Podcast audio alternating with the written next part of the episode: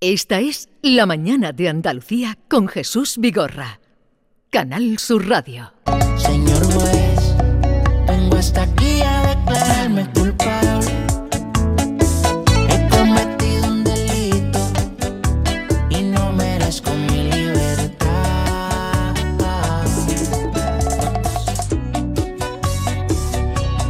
Y como cada jueves a esta hora vamos a la cita con el magistrado juez Emilio Calatayud, que nos atiende. Seguro que ustedes también conocen a Emilio Calatayud, las personas que aquí nos acompañan hoy desde la Dirección Territorial de CaixaBank.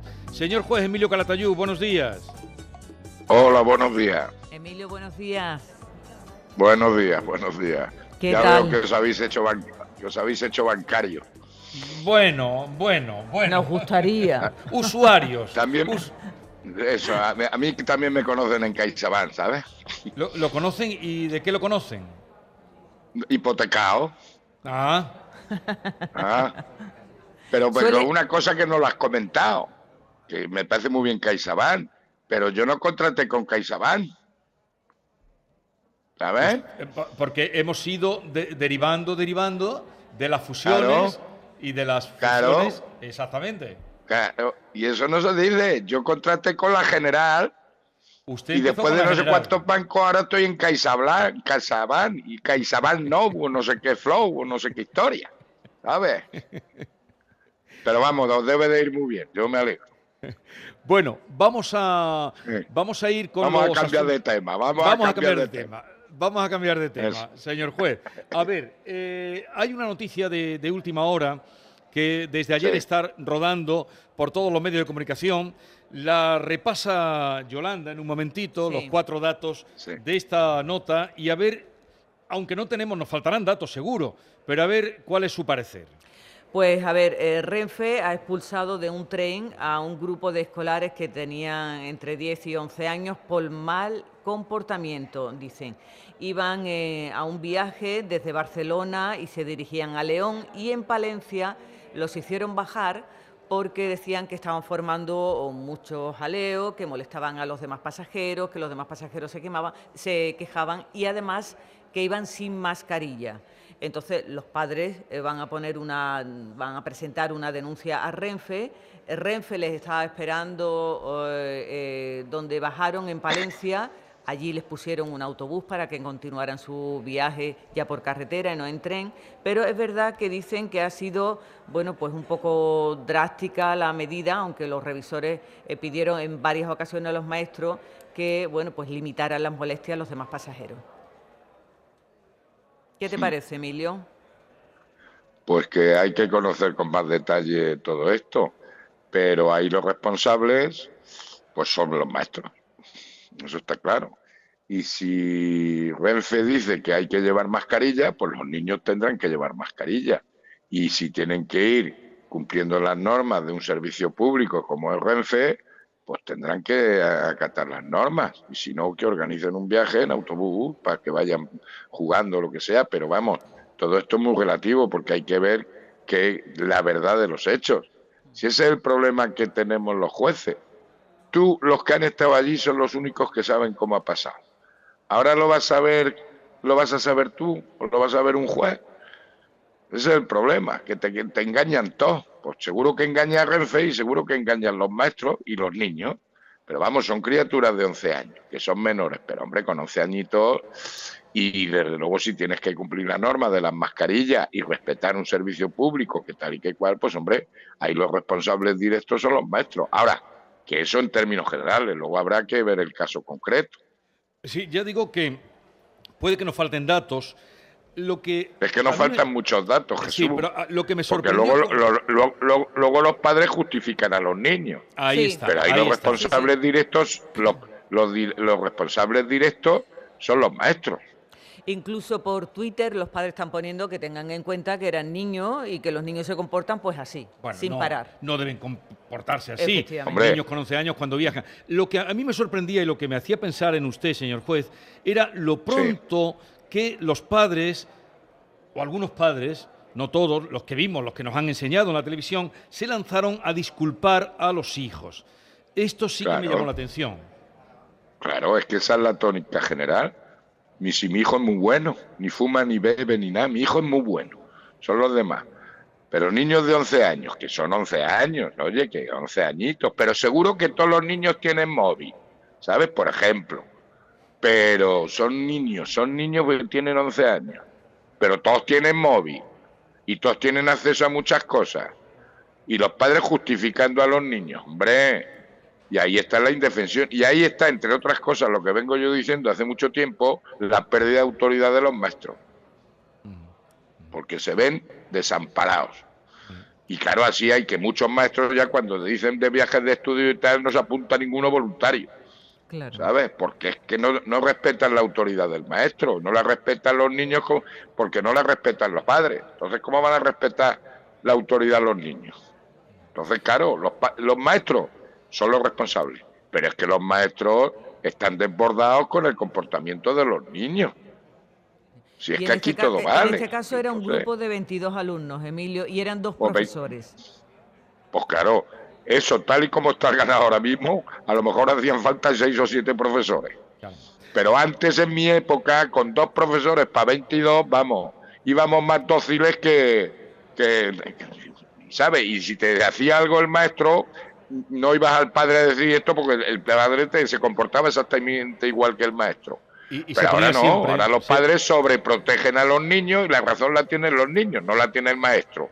Mm. entonces los maestros se habrán visto desbordados. Y claro, mm. Renfe, no llevan las normas, no cumplen las normas, están mm. armando jaleo, están molestando a los demás. Coño, ¿qué vas a hacer? Visto así exteriormente. Ahora habría que estar en ese momento en el vagón a ver cómo van.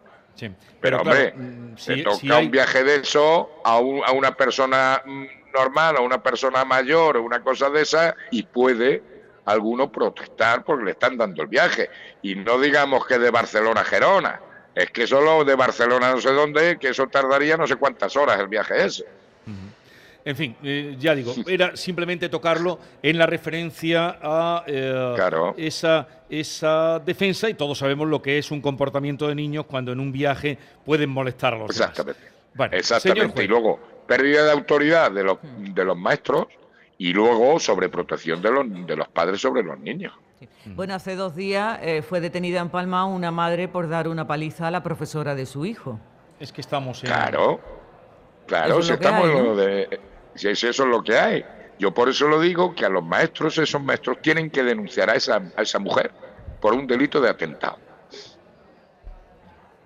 Por eso muchas veces leemos, leemos en tu blog, Emilio, que te encuentras las madres que, denuncian a sus hijos ya, imagino que en casos extremos, porque eso no lo quiere ninguna madre, evidentemente, y te dicen que, ya no puede hacer más, nada más por él, que vosotros, a ver si podéis intentar algo o hacer algo.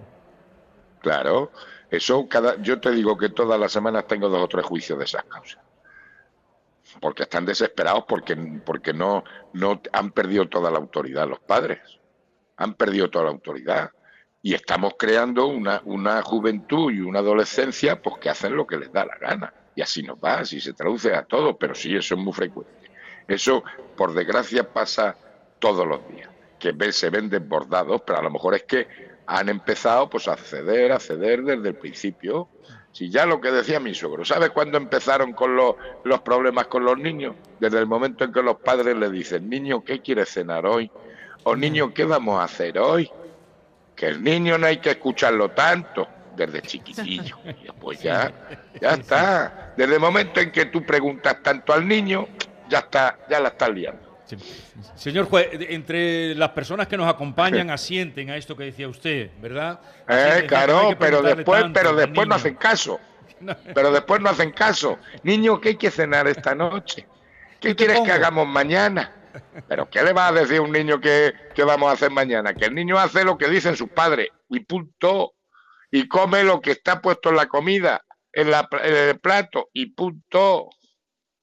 ¿Estáis de acuerdo con el juez? Sí, bueno. dicen que están de acuerdo con lo que usted estaba diciendo. Que no, que no hay que preguntarle al niño que hay de cena, lo que haya a la mesa es lo que se come.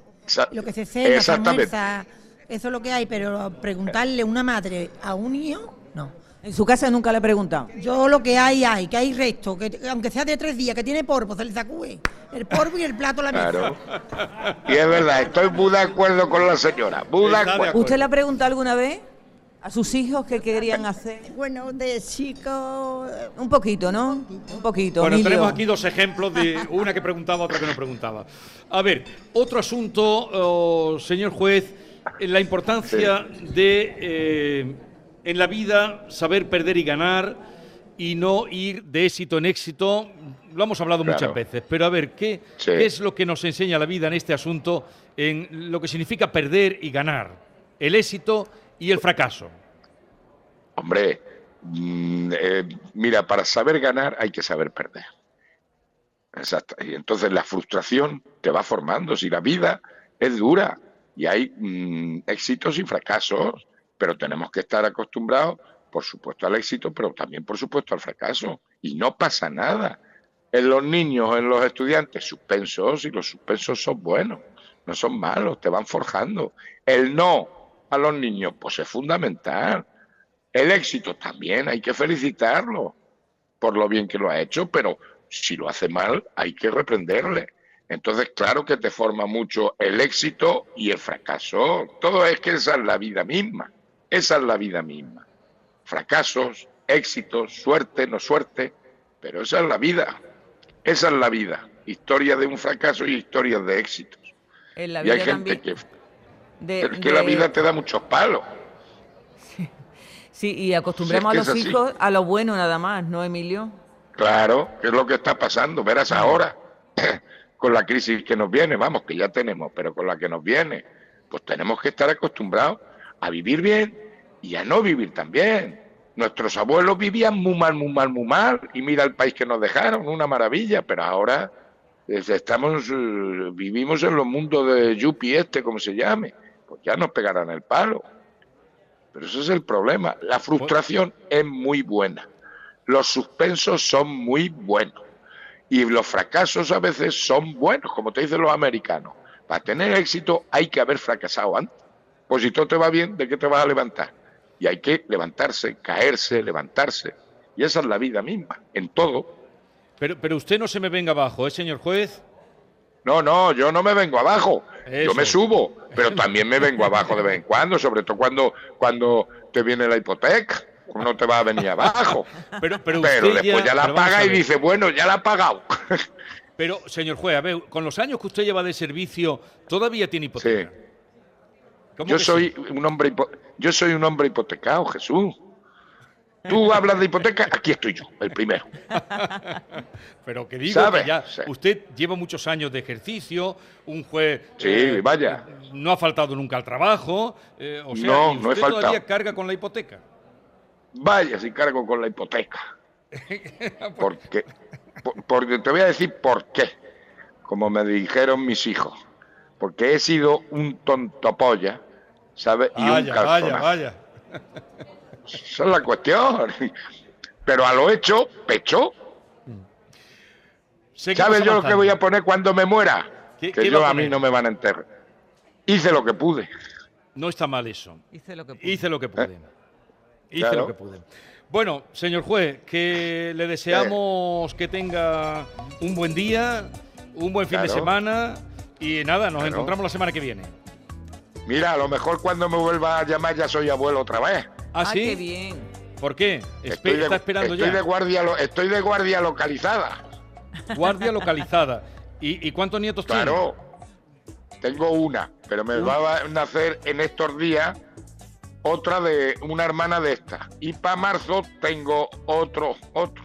Anda. Vale, vale, vale. Está- vale, va a vale. estar entretenido, Emilio. Bueno. No, yo no, estarán entretenidos sus paes, yo no. Ah, es verdad, Porque es además, verdad, Como no te, dejan, en- no te dejan entrar, como no te dejan entrar al hospital, pues tendré que ir ya cuando esté la criatura en su casa.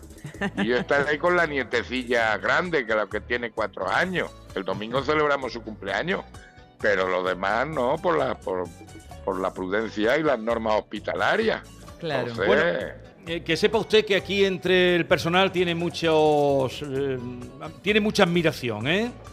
Señor juez. Pues yo, pues muchas gracias. Ahí Venga. con lo que yo sigo, hay que ver. Con lo que yo he sido. juez. Con que lo que yo he sido y todavía con la hipoteca cuesta. Hay que ver. Qué, qué manirroto, señor juez. Esto Qué- es. qué manirroto. pasa por to- topolla, por to- Adiós. topolla y calzonazo. Adiós. Adiós.